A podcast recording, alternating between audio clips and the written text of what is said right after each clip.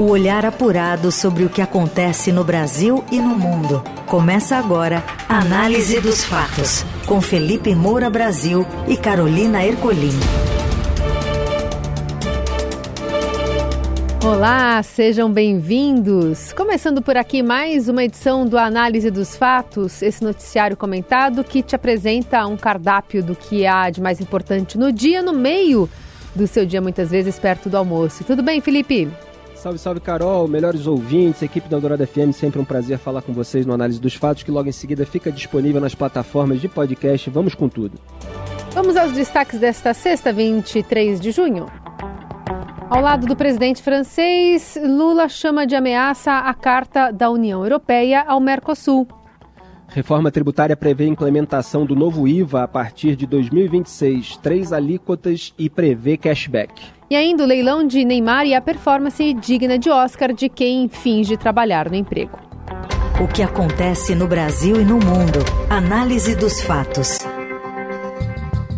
O presidente do Brasil diz lá em Paris estar doido para fechar um acordo Mercosul-União Europeia, mas que as exigências europeias impedem. Da capital francesa, o Felipe Frazão, colunista de Eldorado e repórter do Estadão, traz as informações. O presidente Luiz Inácio Lula da Silva afirmou hoje, diante do presidente francês Emmanuel Macron e do chanceler da Alemanha Olaf Scholz, que tem a intenção de fechar o acordo comercial do Mercosul com a União Europeia, mas que as exigências de cunho ambiental feitas pelo bloco europeu são inaceitáveis e estão bloqueando a conclusão das negociações. Lula participou no último dia da reunião de fechamento da cúpula do novo Pacto Financeiro Global, promovida em Paris pelo presidente francês Emmanuel Macron. Nesta ocasião, Lula defendeu a meta de desmatamento zero na Amazônia, disse que vai persegui-la e que vai cumpri-la, e também fez exigências para os países ricos, dizendo que eles precisam discutir não só a questão climática, mas também as desigualdades mundiais sobre vários aspectos. Vamos ouvir um pouco do que disse o presidente Lula. Eu estou doido para fazer um acordo com a União Europeia, mas não é possível. A carta adicional que foi feita pela União Europeia não permite que se faça um acordo. Nós vamos fazer a resposta e vamos mandar a resposta, mas é preciso que a gente comece a discutir. Não é possível que nós temos uma parceria estratégica e haja uma carta adicional fazendo ameaça a um parceiro estratégico. Bom, é, o Lula está lá em Paris e como ele discursou ali na área da Torre Eiffel e tinha um público que acabou gritando, os petistas estão nas redes sociais mostrando todo o contraste do Lula em relação ao Jair Bolsonaro e colocando o Lula assim como alguém muito bem recebido no mundo inteiro. É basta você dar uma espiada na imprensa francesa para ver que não é nada disso. Né, qualquer manifestação política, você tem ali é, o, o, os fiéis presentes, isso não quer dizer é, um reconhecimento internacional, isso obviamente pode ser turbinado pela propaganda. É, ontem foi a vez do jornal francês Le Monde dizer que a imagem do Lula está manchada no Brasil é, dizendo que ele estava esperando com essa, com, esse, com essa turnê aí é, pela Europa reforçar a sua popularidade no exterior, porque em casa a situação está complicada né, de, seis meses depois de estar no poder, diz ali o Le Monde, Lula não é mais o ícone intocável de que o presidente francês, o Emmanuel Macron, sonhava em se aproximar. O terceiro mandato do ex-metalúrgico, que esteve no poder de 2003 a 2011, está sendo difícil e já está gerando dúvidas e decepções até mesmo entre seus partidários. Lula não teve um período de lua de mel, apesar da união é, desencadeada pela invasão das instituições de Brasília em 8 de janeiro. Aí cita a pesquisa do Datafolha, que mostrou que apenas 37% dos brasileiros apoiam suas políticas, um número que não é nem muito bom nem muito ruim, mas que está muito longe dos 87% de popularidade que o Lula detinha no final do mandato anterior. Isso é o Le Monde, tá? Aí hoje foi a vez do Libération, é, jornal francês também, colocar a manchete é, Lula a decepção e falando ali que o presidente brasileiro não é o precioso aliado que imaginávamos, especialmente quando se trata de ostracizar quer dizer, de afastar ali, é o novo pária do Ocidente, a Rússia, culpada de uma invasão intolerável da Ucrânia, é, diz o jornal, né? É, e mais adiante faz outras críticas também questiona ali se o Lula não tem conhecimento dos abusos naquilo que o jornal chama de República Bolivariana do Autoritarismo. Quer dizer, o Lula passou aquele pano para a ditadura chavista do Nicolás Maduro, sucessor do Hugo Chávez, e está sendo criticado no mundo democrático. E é natural que seja assim, mas esse é o Lula, talvez muitos estrangeiros não conhecessem ainda. É, ele deu uma declaração que está sendo repercutida, é, dizendo que a conta da poluição no mundo está nos países que fizeram a Revolução Industrial, então são eles que devem. O Lula, tanto interna quanto externamente, ele apela sempre a esse populismo, né? essa divisão no caso interno da sociedade, entre o povo e as elites dominantes, como se ele não fizesse parte delas, nem tivesse se beneficiado delas. É, e no exterior, ele tenta colocar ali os pobres contra os ricos também. Então, isso é aquela síntese enganosa, evidentemente, que gera uma euforia de uma massa é, que não tem ali todos os elementos à mostra para se analisar. Quer dizer, a gente vai. É, o, a gente vai pagar também aos países que fizeram a revolução industrial, com todos os problemas que existem, evidentemente, dentro de um processo evolutivo, por todas as vantagens que eles propiciaram para a gente. Quer dizer, as vantagens da medicina, as vantagens nas comunicações, as vantagens no transporte. Quer dizer, para você escoar a produção que passou a ser maior com o uso a partir da máquina do vapor, de vapor, etc., você construiu estrada, depois veio a, a locomotiva, depois veio inclusive o rádio. Nós estamos aqui falando no rádio. Né, tão importante, inclusive, é, depois, em tempos de guerra, para que é, o, os médicos pudessem alcançar é, os militares por meio das, é, das comunicações. Tudo isso aconteceu graças à Revolução Industrial. Não estou falando da guerra, estou falando é, da parte boa da saúde. Ah, os exames, os dispositivos de diagnóstico, de imagem, o raio-x, é, toda a evolução que resultou na tomografia computadorizada, que foi utilizada inclusive no tratamento do próprio Lula. Então a gente vai pagar também essa conta? Quer dizer, aqueles que fizeram a revolução, eles só devem todo, ao mundo inteiro por causa da poluição, mas o mundo inteiro não deve àqueles países por causa de todas as inovações trazidas pela revolução industrial. Quer dizer, o Lula faz um recorte da realidade para turbinar esse populismo, para colocar pobre contra rico. Isso gera euforia e gera deslumbramento dentro do mercado da comunicação. Que não devia estar deslumbrado com um presidente porque não gosta do outro. Devia estar fazendo análise análise das suas declarações com uma visão holística, sem se deixar guiar por um recorte de realidade feito para fins de propaganda política. Mas é isso que a gente está vendo. Até o Roberto Freire, que é alguém que tem a militância histórica no campo da esquerda, é, mas é, que tem a, a sua sensatez, está lá no Twitter chamando a atenção do Lula em relação a, a, a benefícios da Revolução Industrial e até a criação de sindicatos, etc., e tudo aquilo que fez parte é, da, da, da, carreira é, do próprio Lula. É, então você ainda tem é, pessoas no campo da esquerda capazes de enxergar esse tipo de bravata que ele está fazendo no exterior, mas dele realmente não se espera outra coisa. Agora, é claro é, que ele quer fazer um tour internacional defendendo é, a floresta amazônica, o meio ambiente, para contrastar com a imagem de Jair Bolsonaro. E aí é fácil, né? A questão é que as atitudes do Lula muitas vezes contrariam o seu discurso. Por exemplo, ele está lá defendendo o meio ambiente e aqui está dando desconto para montadora de veículo. É subsídio para diesel e automóvel a gasolina, são os automóveis poluentes.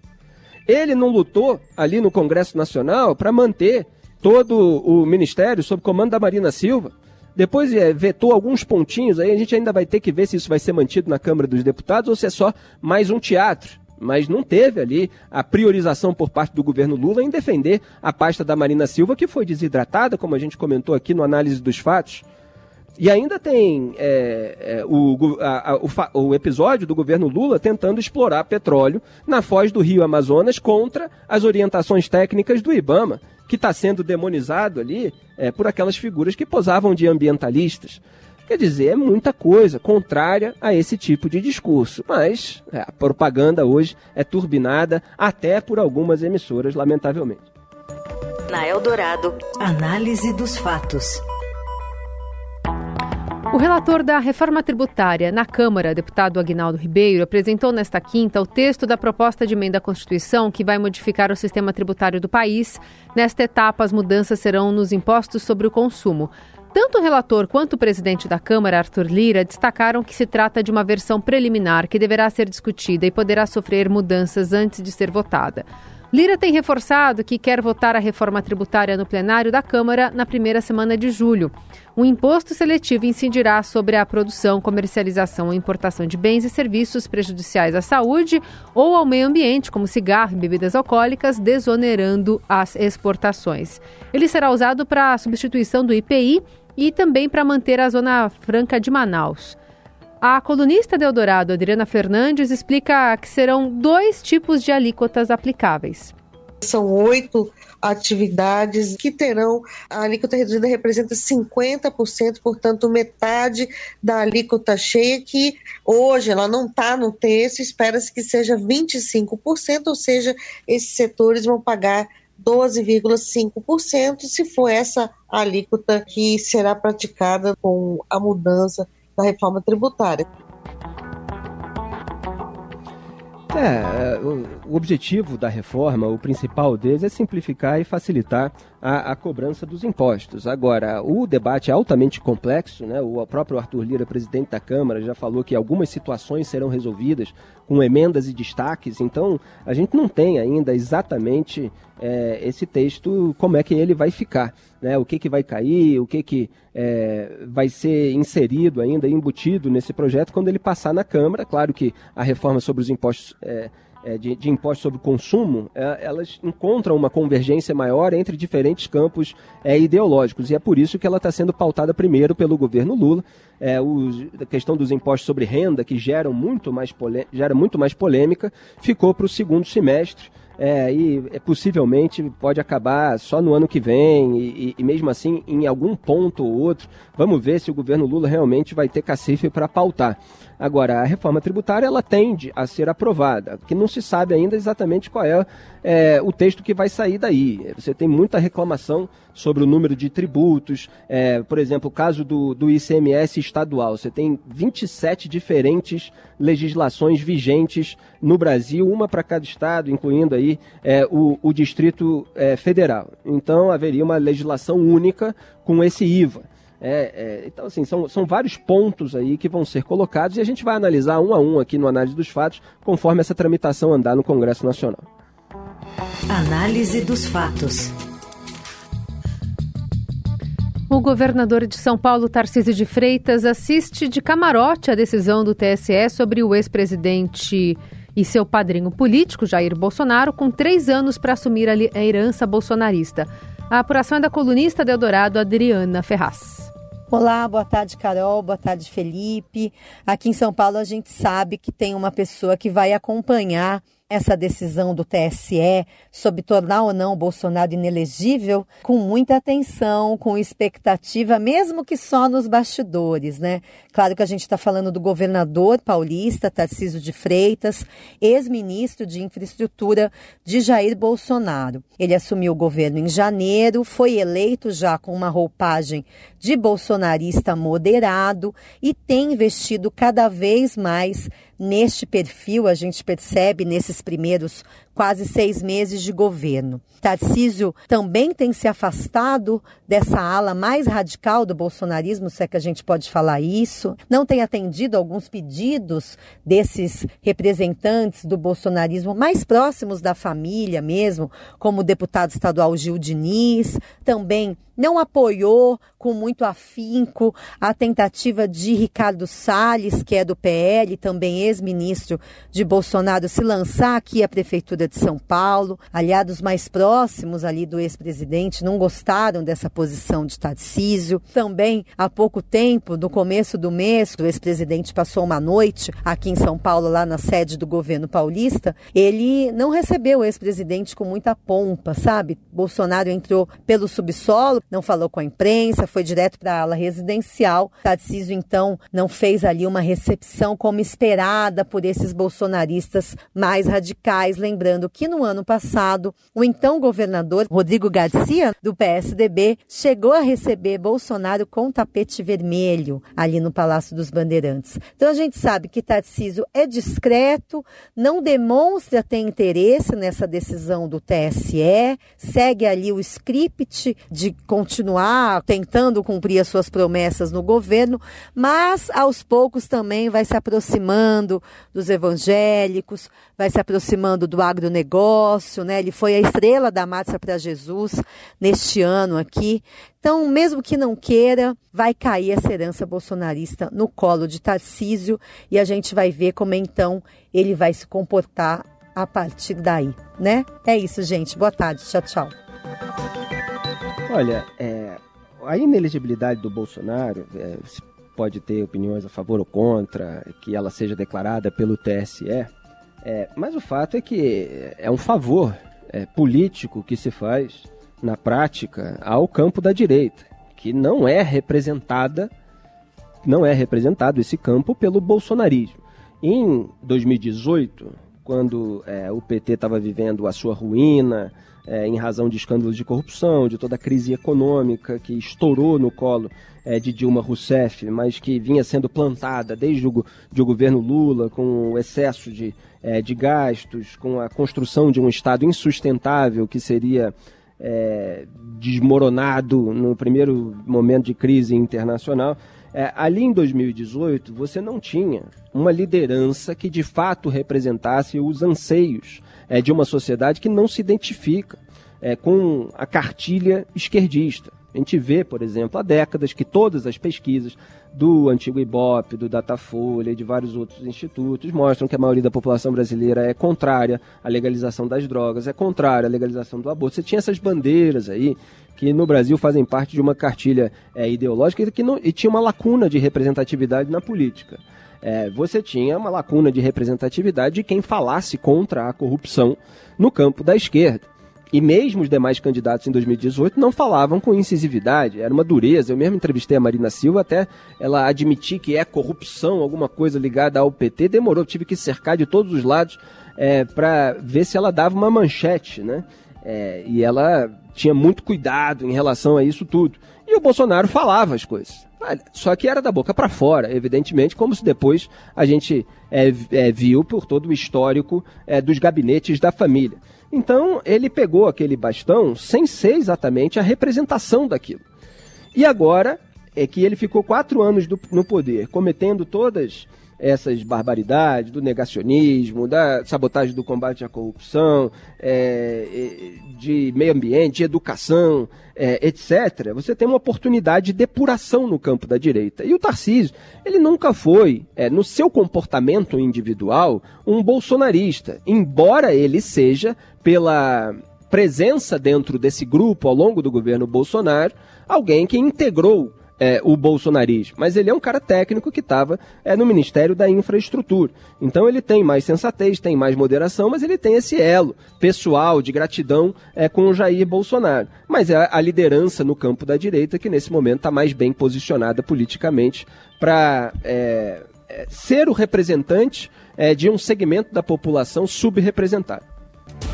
Você ouve Análise dos Fatos, com Felipe Moura Brasil e Carolina Ercolim.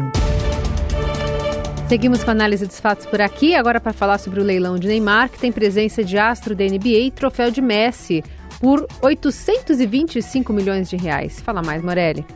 Olá, amigos. Quero falar do leilão de Neymar do Instituto Neymar, ocorrido nesta quinta-feira em São Paulo. Uma festa bacana para 900 pessoas, com artistas importantes, com gente importante de todos os segmentos da sociedade, com jogadores. Rodrigo do Real Madrid estava lá, Neymar apareceu com a sua família, com a namorada, com o filho. Jimmy Butler da NBA, jogador importante do basquete dos Estados Unidos, também marcou presença, passa férias no Brasil e foi ao leilão, vestiu ali bandeira do Brasil, doou um par de tênis para o leilão do movimento do Neymar. Esse tênis ele jogou quando ele fez 56 pontos na NBA, foi o seu recorde de pontuação. O filhinho do Neymar, bacana isso, foi o intérprete do Butler quando ele falou ali no microfone. Alguns prêmios interessantes, uma camisa assinada por Pelé e Neymar, arrematada por 500 reais, uma outra camisa do PSG de Neymar, Messi e Mbappé foi arrematada também por um valor legal,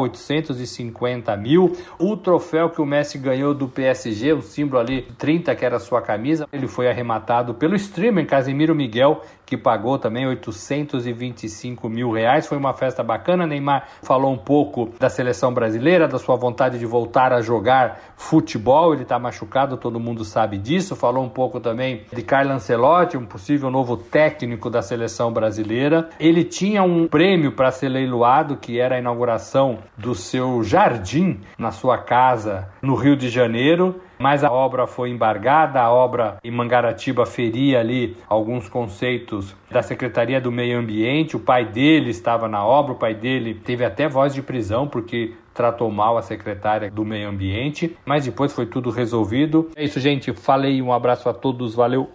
O que acontece no Brasil e no mundo. Análise dos fatos.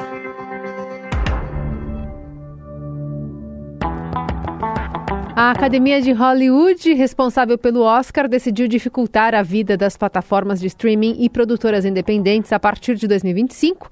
A instituição alterou as regras na premiação de melhor filme e passou a exigir que os longas fiquem em cartaz por ao menos sete dias em 2010, das, aliás, em 10 das 50 maiores cidades do país até 45 dias após o lançamento.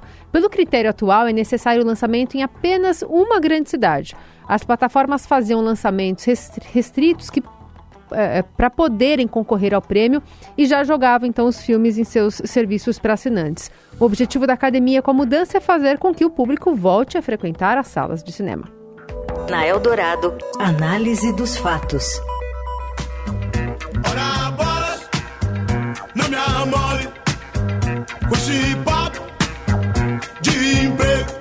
E uma pesquisa aponta que 83% dos funcionários fingem trabalhar parte do dia para mostrar que estão ocupados. Jaiane Rodrigues, conta mais.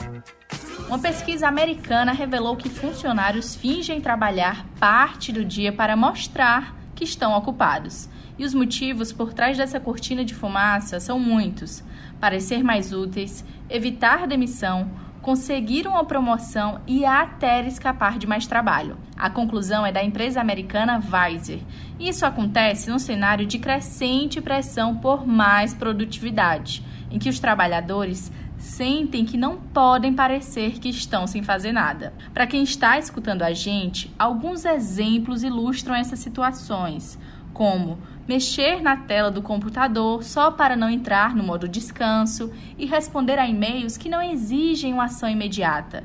Esses são comportamentos considerados performáticos. O levantamento consultou mil trabalhadores em tempo integral. Desses, 83% admitiram realizar tarefas pouco úteis, mas que dão a impressão de serem importantes, ao invés de se dedicar a outras demandas com resultados significativos. É importante lembrar que nem sempre esse tipo de trabalho é ofensivo. Vira um problema e uma bola de neve para a eficiência da empresa quando passa a ser praticado com frequência. Embora a pesquisa tenha sido feita nos Estados Unidos, ela apresenta um recorte de realidade que também faz parte do mercado brasileiro. E as empresas precisam ficar bastante atentas porque companhias com excesso de tarefas sem propósito podem se deparar com redução da motivação de funcionários, aumento de faltas e licenças, além de custos com substituições e treinamentos de novos funcionários. A boa notícia é que essa cultura corporativa de alcançar o sucesso profissional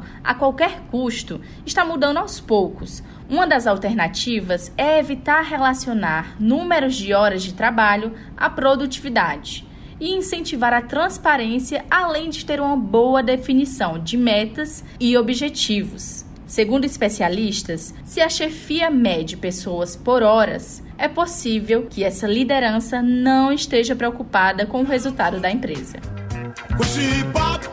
Essa conclusão aí é o que eu ia comentar, né? É, eu sou totalmente a favor de, desse novo olhar. Né? A produtividade não está exatamente relacionada ao número de horas. E quando você é, acaba obrigando esse número de horas, você produz esse resultado, uma grande farsa, um cinismo, um teatro. Quer dizer, é preciso haver metas, né? isso é fundamental. A nossa meta de hoje está batida, por exemplo. Ah, que bom, Carol. Fico preocupado sempre em desagradar você e a Laís Gotar. Tamo junto, tá? A gente volta na segunda-feira com mais análise dos fatos, com os trabalhos técnicos de Moacir Biasi, comando da mesa edição de Carlos Amaral. E produção, edição e coordenação dela, Laís Gotar. Um beijo, Carol, melhores ouvintes. Até amanhã. Até, Até amanhã não, segunda-feira, perdão, isso. fim de semana, finalmente. Você ouviu Análise dos Fatos. Se você perdeu esta edição ou quer ouvir de novo, acesse radioeldorado.com.br ou assine gratuitamente o podcast no iTunes, Google Podcast, Deezer ou Spotify.